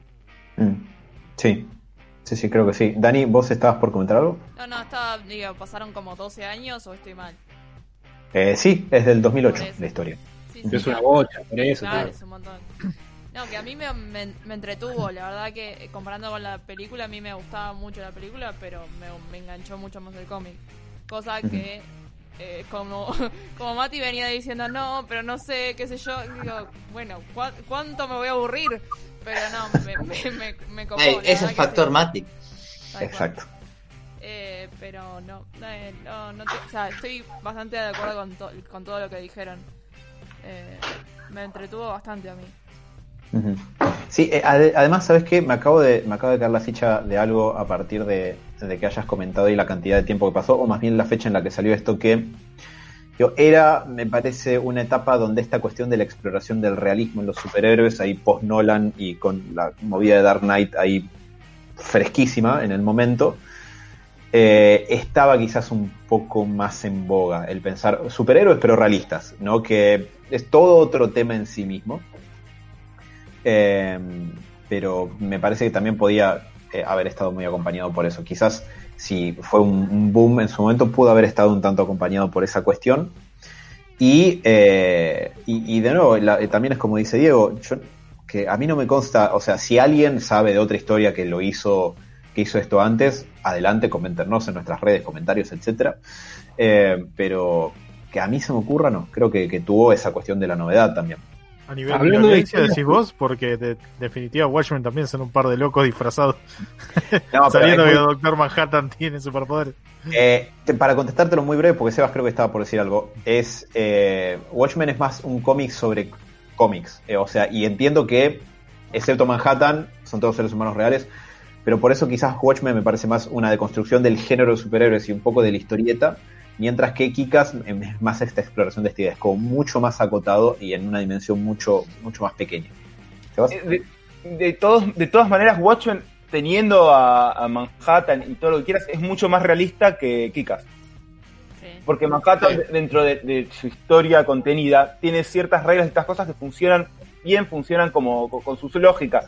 Hitler, siendo una nena de 10 años matando a todo el coso, es una escena comiquera, no es una cuestión realista, eso bajo ningún punto de vista.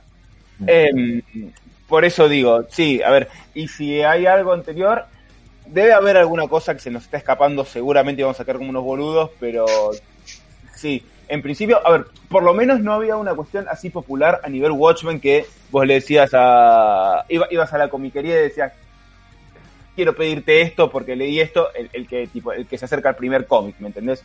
Probablemente Kikas haya sido el primer cómic de mucha gente también. Sí. Sí.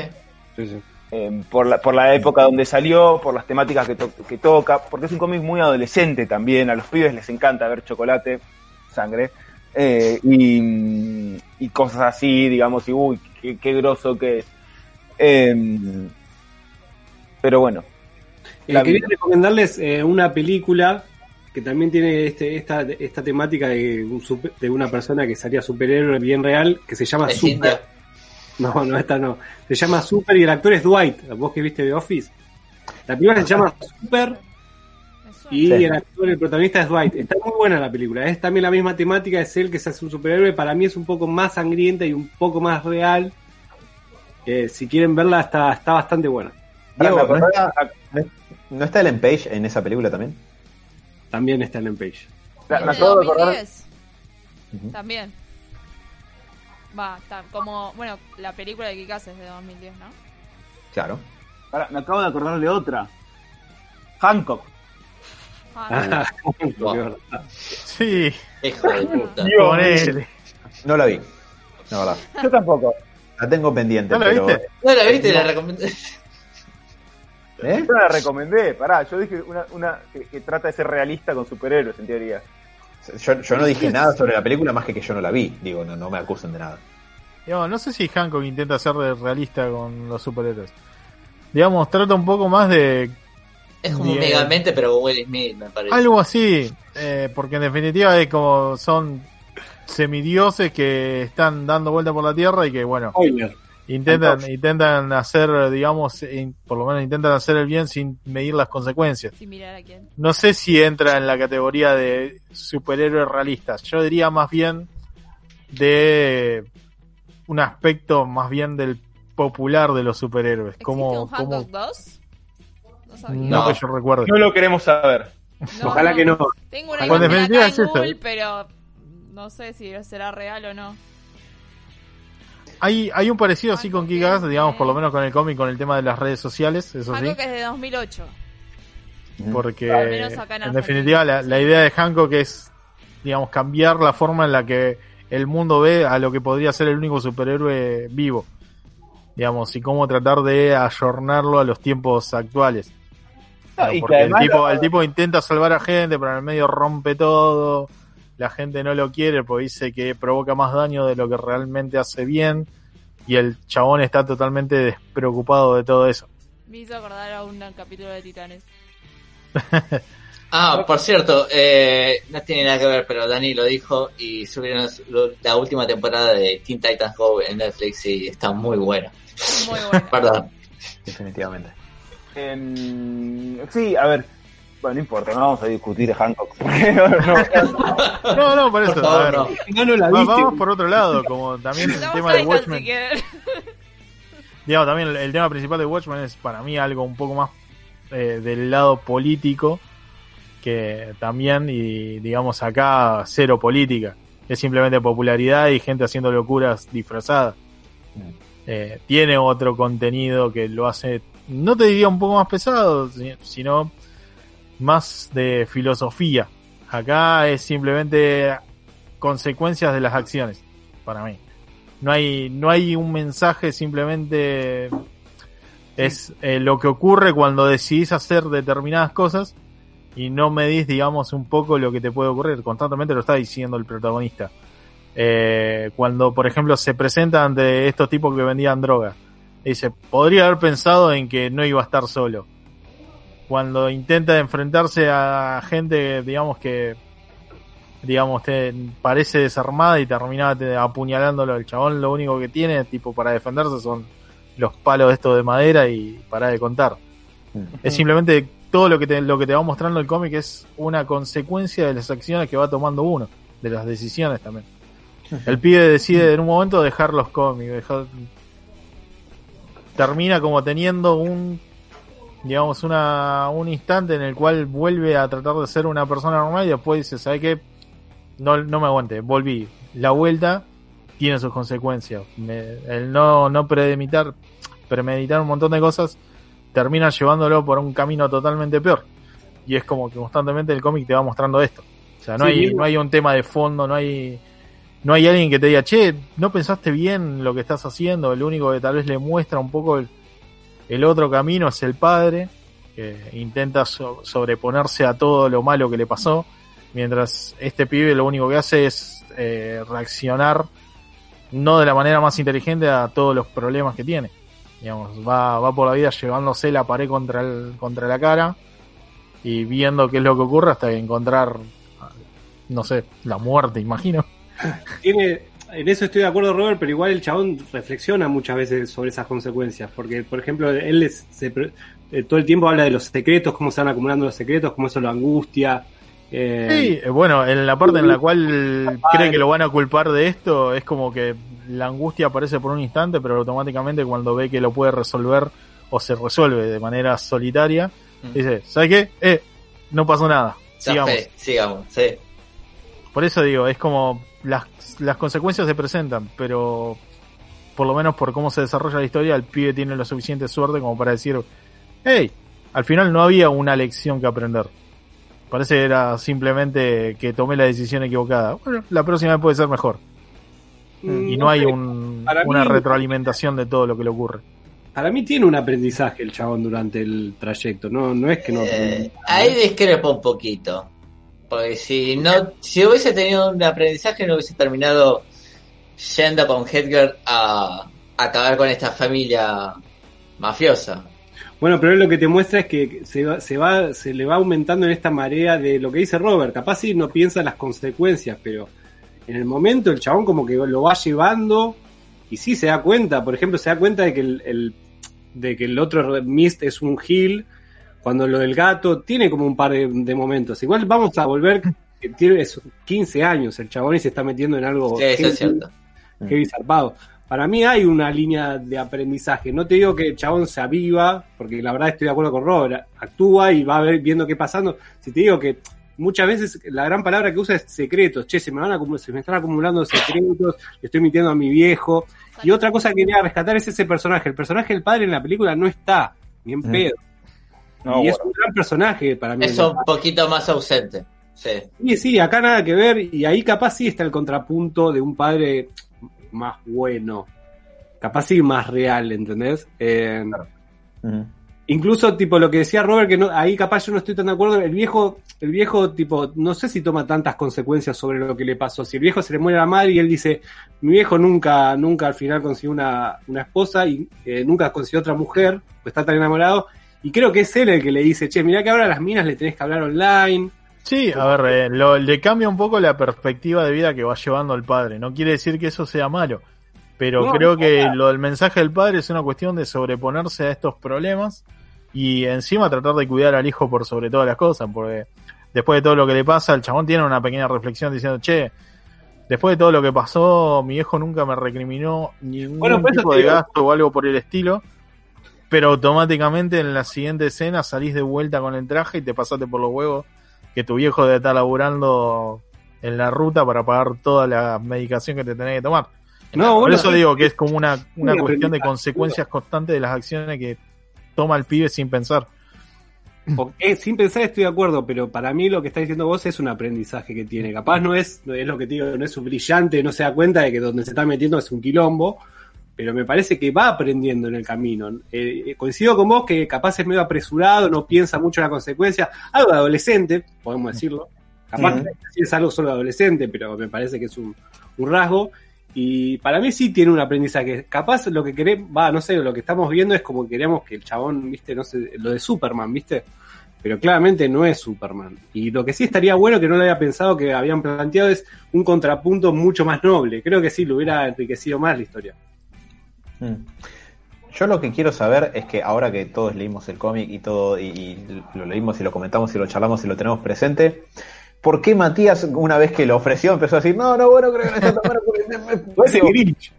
Claro, creo que es el factor Mati, está ajustado por el factor Mati, porque creo que me parece que, que por lo menos es el puntapié para una serie de, de charlas bastante interesantes. De hecho, acá entre nos, eh, es todo un tema la cuestión del realismo y los superhéroes, porque hay muchas maneras de encararlo, algunas me dan por los huevos, me parece que no son las mejores, eh, otras sí, obviamente, eh, y hace rato que tengo, que le doy vueltas a la idea como de cómo encararlo, obviamente no se me termina de ocurrir, pero me parece que por lo menos es una aproximación bastante interesante a algunos de, de esos temas, el, todo lo que, lo que trata Kikas, que no deja de ser una historia relativamente breve también. ¿Qué tenés que decir en tu defensa, Matías? No, mi defensa. Ah, perdón, tenía que hablar. Sí, ponelo. Eh, no, en mi, en mi defensa, a ver. por eso un poquito el disclaimer que dice al principio de todo esto. Esto lo leí hace ocho años. O sea, no Mm. es el mismo Mate que lo está leyendo ahora. El Mate que lo está que lo leyó ahora está bastante amargado. Que está analizando otra cosa, la verdad. Está analizando una S en el pecho y diga, dale, papá, dale que va. Yo pensé que era un ese. No, no. Sí, por doble Superman, claro. ¿No? Pero a mí lo que me generó fue lo siguiente. Va, lo dije hace un rato incluso, me fue algo tofu. Mm. Me fue totalmente...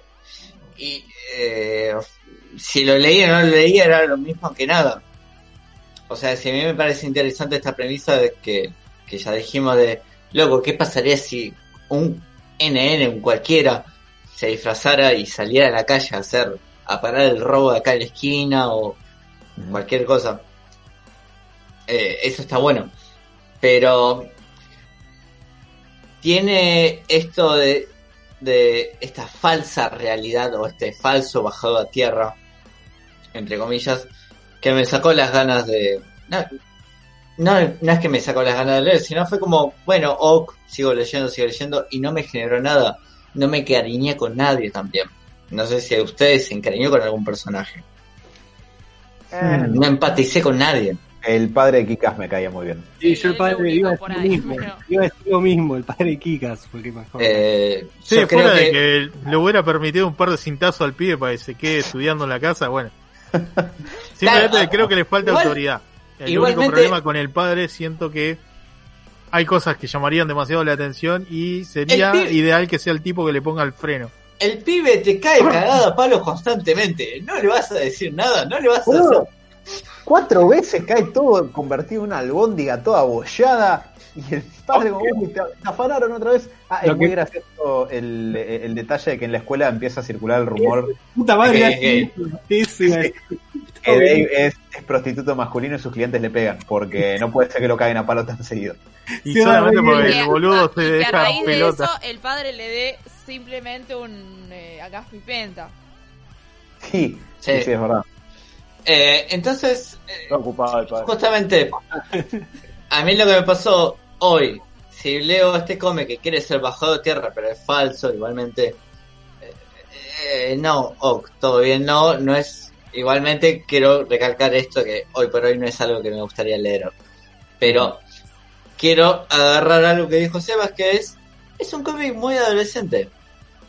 Sí, sin desprestigiar lo que es una lectura adolescente. Pero es eh, medio adolescentón. Sí. Que bueno, ok, el protagonista es adolescente. Por ahí, si un pibe de 15 años, edad aproximada, lo lee, por ahí justamente le gusta. Eh, por ahí, ahora no me convenció, me fue nada. O sea, hubiese preferido leer otra cosa. Tengo cosas de Gaiman por leer todavía. Manuales de D&D. Pero... Pero no, por eso no... La verdad cuando lo leí dije, uh, esto para club de lectura... mm, Mm. ¿Cuánto jugo le podemos sacar? Igual me, me de golpe me imaginé la idea de leyendo un manual de D&D para el club de lectura. Gol. No es mala. Bueno, bueno, después hablamos cuando terminamos el No, no, programa. no, lo, lo dejamos para el rincón rolero. Eh, Para, para mí, eh, lo que tiene. eh, la premisa está muy buena, pero no- en el cómic capaz no la profundiza mucho, pero no está mal lo que plantea. No, Creo que lo que no, no. falta es eso, es como que. eh, la manera en que lo hace, como que faltan algunos factores eh, a la hora del realismo, pero me parece que está muy bien planteado. Y en mi caso, a mí lo que me pasó a la hora del cómic, yo lo quería leer porque en su momento sabía que había marcado algo, alguna Sí. tendencia. Y quería saber qué era. Y la verdad que el cómic está mejor que la película cuando a mí también la película me había gustado. Y me había parecido algo novedoso. Eh, me parece que... En ese sentido estoy de acuerdo con Mati, le falta un poco de, de profundidad a lo que plantea. Ojo, a mí me pasa, por ejemplo, comparándolo con la película, que por ahí la película lo que intenta es como justificarte un, un montón de acciones que en el cómic son simplemente se me ocurrió hacer esto. Eh, como por ejemplo lo de to- todo lo que es el, el ex novio de la mina, está más cercano a él, la relación que tiene con eh, Red Miss, digamos, es digamos más entendible de que el tipo se deje llevar por una cuestión de que intenta ser amigo de él cuando nadie más por ahí lo, lo puede llegar a entender. Me, me da que intenta como acercar mucho más las cosas y digamos tratar de, de- de que sea no simplemente eh, digamos acción por acción o sea, de- simplemente, bueno, los personajes se le ocurre hacer esto y de repente ocurre. Por el, todo lo que es de Hitler y, digamos, eh, el padre, es más o menos eso. O sea, gente que estaba aburrida que decide combatir el crimen de la forma más violenta que existe. En cambio, en la película intentan como parte de una justificación un poco más cercana, decir, bueno, está bien, está totalmente tocado. Sí, sí, sí. pero medio que lo llevaron para ese lado. Mm. Mismo Acá el es simplemente gente, gente, gente haciendo malas cosas. No me, no me, no me cierra por otro lado, simplemente las malas decisiones que uno puede tomar cuando no prevé, digamos, de antemano la- las consecuencias de sus acciones. Por eso, digo, lo relaciono tanto con esto de una, una serie de, de- de mal planteamiento de ideas a la hora de querer hacer justicia. Motivo por el cual la victoria está en la preparación. No. Eh, eh, está bien, te la dejo. Pero bueno, no, no sé, ¿alguno quiere comentar alguna otra cosa más que le haya dejado el cómic? No, le Eh, iba a decir de Big Daddy que se ve mucho más la manipulación en realidad de Big Daddy hacia la hija. Sí. En eso sí, estoy de acuerdo con Robert que sí, que en, la- en el cómic es manipulación pura lo que hace el, viejo con. Porque de última, en la película te lo justifican de otra manera, un poco más linda, con flores. Pero lo otro, este en el cómic es un chabón que tipo a la hija le, le mete una idea y, e incluso la nena en un momento, pues una nena, Eh, dice, vamos a vengar a nuestra madre en el medio de la pelea, o sea, la está re chipeada de esa manera. Mm. Sí. ¿Qué, qué ibas a decir, Sebas? También, eh, tanto en- la película como acá me parece que los dos, el chabón está chapa y que no es que, que, que le desea el mal a la hija, al contrario, en ambos me parece como que cree que le está haciendo un favor en algún punto. No, bueno, pero la manipula para eso, ¿no? No digo que la manipule para algo malo, ¿eh? Digo, Pero no creo que la manipule en un sentido maquiavélico, sino que él piensa que la está entrenando como el, pi- el padre que la lleva al, al fútbol a- a- al hijo, digamos. bueno, Sí, pero en algún pero punto está en el cómic- mintiendo.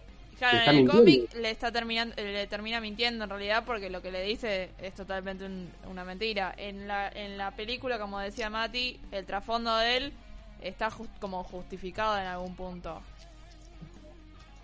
Claro. Es, sí, sí, sí, entiendo. Hay, hay- Para mí en ambos está chapa.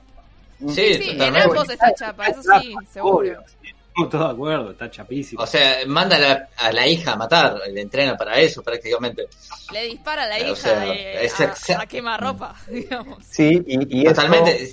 y- y es- Sacando de Ciudadela, eso está mal. Eh, Está mal, pero también podríamos pensar que, digo, si alguien sufre una tragedia personal y por eso quiere salir a combatir el crimen, eso no le veo nada de malo. porque uno no, no haría eso? Entrena lo bastante, viaja por el mundo, usa su fortuna para comprar un Alan, montón de alguien de acá en Argentina no viaja por el mundo.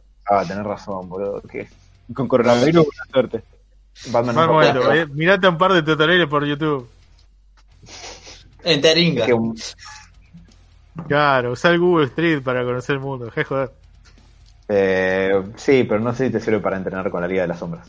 Ah, Batman, Batman en este momento entrenaría con la Liga de las Sombras por Zoom. Que probablemente.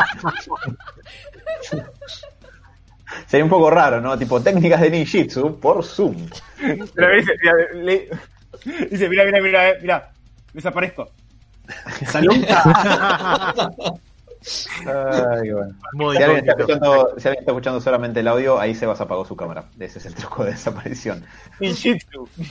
Claro. Es Magic. la una, Ah, es una desaparición de ninjitsu eh, digna de, de- bueno, de un ninja, ¿no? Obviamente.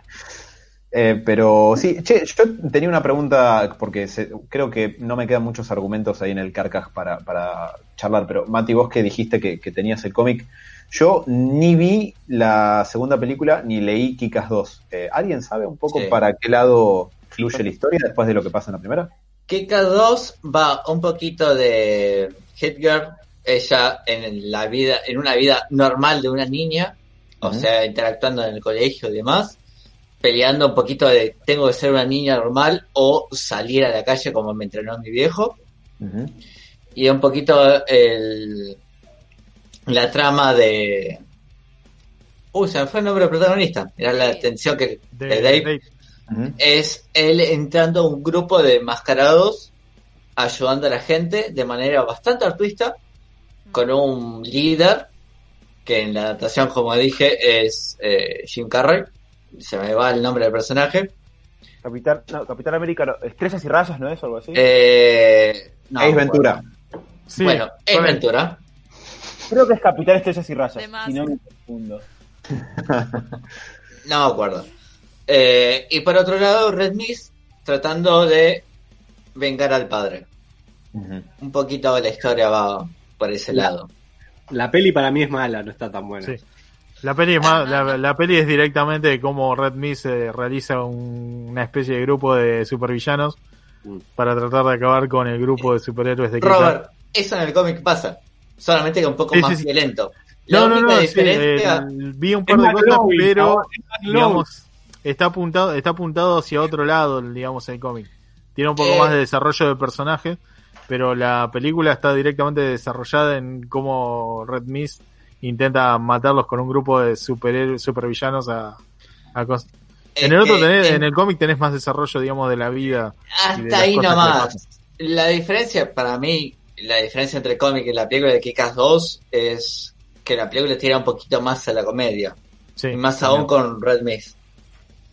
Y el final difiere un poco. No sé si quieren el spoiler. Son viejas las películas, yo creo que podemos spoilearlas. Eh. ¿El spoiler viene de parte del cómic o de la peli? del cómic, más que nada. A ver. Ok. Eh, la Alerta del cómic es que Hedgar termina presa Sí, y Red no Mist, eh, si no me equivoco, no muere. Ujú. sino termina bastante grave, pero nada más, o sea, te da el pie para que siga el cómic. Eh, Eh, yo sé que en, en Kikas 2, el cómic, hay una escena de violación muy fuerte que mucha gente le soltó la mano ahí a Mark Millar. sí, hay una escena de violación bastante fuerte, eh, que en la película te lo insinúan, no te lo... O te lo insinúan o te hacen una joda en eso, previamente como para que no pase. Eh, creo que lo, entre comillas, lo convierten en un chiste. yo no vi la película, o sea que no sé cómo será la ejecución de ese chiste, pero eh, entiendo que la secuencia va muy parecida a lo del cómic, pero eh, McLovin no logra conseguir una erección, entonces no Sí. hay una violación y se trata de manera cómica. De nuevo, yo no la vi, así que dejaré en manos de quien la haya visto para que emita opinión al respecto. En el cómic te muestran a la novia de Kikas tirada en el piso ensangrentada, después de que la violaron los tipos con los medio bragueta abierta, diciendo, uh, no, nos zarpamos mucho, es mucho para nosotros, es muy fuerte la escena. Y está esta cuestión de, de Miller, viste, de como siempre yendo- siendo el edgy cuando puede. Claro. Que a ver, que eh, eh, es, es todo otro debate el tema del uso de violaciones para efecto en los cómics, pero bueno, es todo otro debate, vamos a dejarlo aparte. Pero no sé, bueno, sé que muchos eh, soltaron la mano y, la, y el, creo que Kikas 3, o no sé si es como un spin-off de, mm, Hedgar. de Headgirl, es también, nuevamente, repito que pierde totalmente esto de, de realismo porque Headgirl maneja toda la- una prisión, creo, por ejemplo. Desconozco. El, el spin-off de Hedgar y lo que se vio de Kikaz, eh, no, no lo leí. Yo vi por arriba por las dudas para, para tipo no spoilearme por no sé y me parece que sí, leí tipo un par de comentarios como que la gente decía, bueno, ya se fue tipo medio al carajo, ojo, debe tener sus segui- seguidores y me parece que es una historia divertida, pero me parece que queda en eso, que queda una historia divertida y no en algo que que vaya por otro lado. A mí me gustaría resaltar, eh, no sé si es extender demasiado la charla, porque también son las 11 y 20 y tengo hambre, pero quiero resaltar esto de que no me cariñé con nadie. Le dije, uy, qué copado que es Dave, uy, qué copado es Edgar, uy, qué copado Big Daddy, o nadie más. Eh, que ustedes dijeron, el padre de Dave, que, y se me cruzó por la cabeza incluso. Yo nada más No. digo, era era el pa- dentro de todo me parece como el más tranquilo. El que simplemente vive una vida normal, simplemente que le falta, digo, el cinto en la mano para que el pibe se recomponga un poco y vaya al colegio. Nada más. Ay, Robert. En lo, en lo que coincido, en lo que coincido con Mati, que el- eh, es raro que el jefe de la mafia no me causó nada. Cuando Mm. en general esos personajes, por lo menos a mí, Me cae bien. no, no, no, no, no sé si me cae, puede ser. Pero digo, Si es Brando, sí. Pero digo, eh, no, pero de verdad, en general son personajes como más atractivos, más completos, o sea, es, es el malo, ¿no?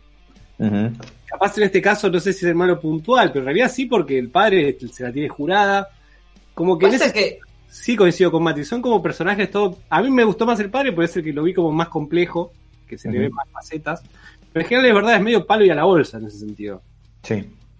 Y el capo mafia ahí, eh, Genovese, es, es medio un random que está ahí, que de hecho hasta dicen, ¿por qué se la están agarrando conmigo? ¿Yo qué le hice a esta gente? Que la verdad que no les hice un carajo. Sí, Lo sí, agarran verdad. porque es el capo mafia más grande de la ciudad, pero no, no por otra cosa. Incluso en la película a mí el actor que lo hace no me encanta, pero sí eh, a No, gusta. pará, ahí, ahí, ahí, ahí discrepo. En ¿En la peli serio? para mí me parece que está bien. El actor estoy hablando, el actor. Mark, Mark Strong. sí. Por eso, a mí me carpa. Bastante. Bueno, no es bueno. Shazam, pero Sacando que te garpe o no, a lo que iba es que el personaje me parece un poco, me, me parece mejor el de la película. tiene más. eh, pasa que es mucho más carismático en la película. Tiene más personalidad. Está más desarrollado como un malo. Es el jefe de la mafia. O, o no aparece nada y aparece medio en las sombras, o me lo tenés que mostrar y tipo, y dame full mafia. Es por eso tiene mucho más carácter en, el co- en la película. Sí, sí, en ese sentido sí, en eso coincido con Mati. Son personajes como, eh. A mí igual, insisto, el padre me parece que es el que más me gustó a mí. A mí me parece, pero después, Mm. sí es palo y a la bolsa, ¿no? Sí, y coincido con, con esto que, que dice Mati de que no hay un personaje particularmente que te caiga bien. No sé si es la intención de la historia o si es algo que pasa de forma más bien accidental, pero no, yo no te puedo decir, fulano me cayó re bien. La historia me entretuvo, es consistente, eh, es concisa, me parece que está bien narrada y todo lo que vos quieras, pero un personaje con el que yo haya dicho, a este lo rebanco o este me cae particularmente bien, la verdad que no. No, no, no me ha pasado. Nadie. No, nadie, nadie. ¿No? No hay nadie que te deje un mensaje o algo. Lo que sí me los amigos de Dave en el cómic que de la película. En el cómic son bastante graciosos. La. Sí, sí. Yo lo digo, igual que cualquier adolescente, creo, no sé por qué me los agarro con los adolescentes, pero me parece que tipo esos personajes est- estuvieron bastante bien en ese sentido, como un poco viéndolo la realidad, el, el afuera, que me pareció bastante bien eso. Eh, pero es poquito igual lo que aparece. Sí. La parte igual en la que inventan el insulto ya garpa todo. Sí. Eh, yo creo que eh, iba a decir algo, se me hizo una laguna mental, así que ahora no tengo nada más de interés para aportar. Así que Bueno, eso. perfecto. Si les parece, vamos dando cierre al Club de Lectura, ya que se, se nos está yendo un poco la hora. Eh, no sin antes la pregunta obligada. Muchachos, ¿recomiendan eh, leer Kikas? Mi respuesta es sí, pero no es la prioridad. Tal cual. Yo lo recomendaría como lo que es. Es un producto de su época, que en el momento fue muy novedoso, eh, con el estilo de la persona, que, de, la, de la dupla creativa que, que lo hizo. Es muy ligero de leer, es consistente. ¿Te va a encantar? Probablemente no. ¿Te va a cambiar la vida? Seguramente no. Pero eh, no, no creo que a alguien le vaya a parecer tipo una mala historia. Puede no gustarte, pero no creo que parezca mala. Yo se la recomendaría a alguien si quiere como sacarse la curiosidad de cómo es el cómic del que vino la película. Sí, sí, lo recomendaría, pero con, con mucha tranquilidad, digamos. Perfecto. A Sebas, mí, a mí no me gusta en general la visión que tiene Mark Millar de los superhéroes y todo eso. Me parece que, que es divertido en dosis pequeñas eh, y como algo pochoclero, digamos. Eh, es que, eh, yo, a ver, Mark Millar yo lo veo como una película de acción de los 80. Es como disfrutar las explosiones, no te preguntes si está bien que, no sé, que Rambo mate a 400 tipos que no tienen nada que ver en el medio. Y bueno, no sé. Va por ese lado, ¿me entendés? No, no preguntes mucho. No es el tipo de historias que más me gustan a mí, en general. Sí, estoy un poco de acuerdo con Sebas, que es entretenida, pochoclera, pero está bien, digamos. Cum- o sea, no, no te vas a, a cambiar la vida, como decía Alan, pero ent- entretiene. Yo ya me, me- acordé que era lo, lo que iba a decir, y es que cómo es que Mark Millar hizo Hijo Rojo. ¿Cómo? Porque a veces no entiendo cómo el hombre que tiene tantas cosas. El puede hacer Red Son está muy buena. La- las otras historias también lo están, pero no tienen esa mala leche milarística característica de él, Mm. creo yo. No sé. Es una pregunta que siempre me hago cuando hablamos de Miller y se las dejo como tarea para el hogar. Eso se llama editor. Puede- bueno, puede, puede ser un poco, pero no 100%. ¿qué le vamos a hacer? Bueno, después de estas críticas eh, así de, de variopintas, del estilo variopintas. Vamos a cerrar el club de lectura del día de la fecha y el programa también. Eh, mandando un saludo grande también a toda la gente que nos estuvo escribiendo y, nos escucha posteriormente. Eh, si quieren seguir participando, ya saben, las redes sociales están a mano de, que gusten, de los comentarios que quieren hacer, si nos quieren dar ideas incluso eh, para el club de lectura, también son bienvenidas. Eh, y bueno, como todos los jueves, nos estaremos encontrando la semana que viene con mucho, mucho más contenido. Espero que hayan disfrutado del programa. Les mandamos un saludo grande, muchachos. Gracias por estar presente. Gracias por haber vuelto, Mati. Eh, ya cada vez que se va alguien por tanto tiempo tengo miedo de que no vuelva a aparecer como pasó en The Community. Pero bueno. Mentiroso. Gente, nos escuchamos la semana que viene con mucho, mucho más seres. Un beso enorme. Bye bye.